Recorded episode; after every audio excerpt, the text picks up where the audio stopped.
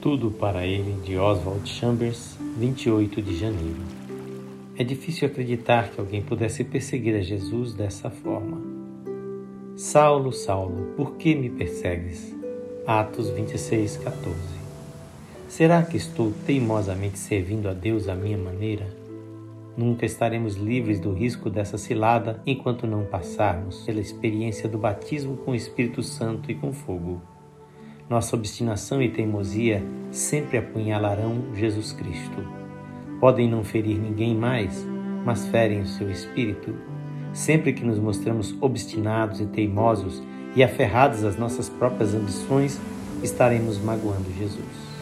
Todas as vezes que fincarmos pé em nossos direitos e insistirmos que é isso que pretendemos fazer, estaremos perseguindo Jesus.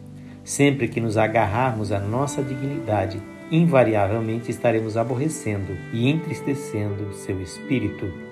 E quando percebemos que é a Jesus que estivemos perseguindo o tempo todo, temos então a mais arrasadora revelação.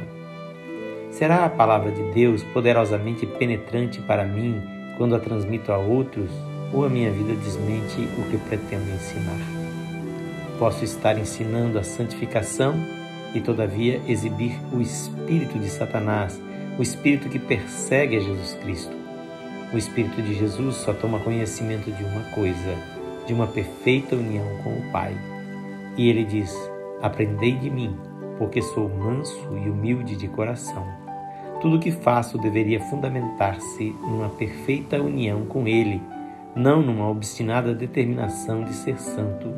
Isso significa que posso até ser prejudicado, ludibriado, ignorado, mas se a tudo isso me submeto por amor a Jesus Cristo, impeço que ele seja perseguido.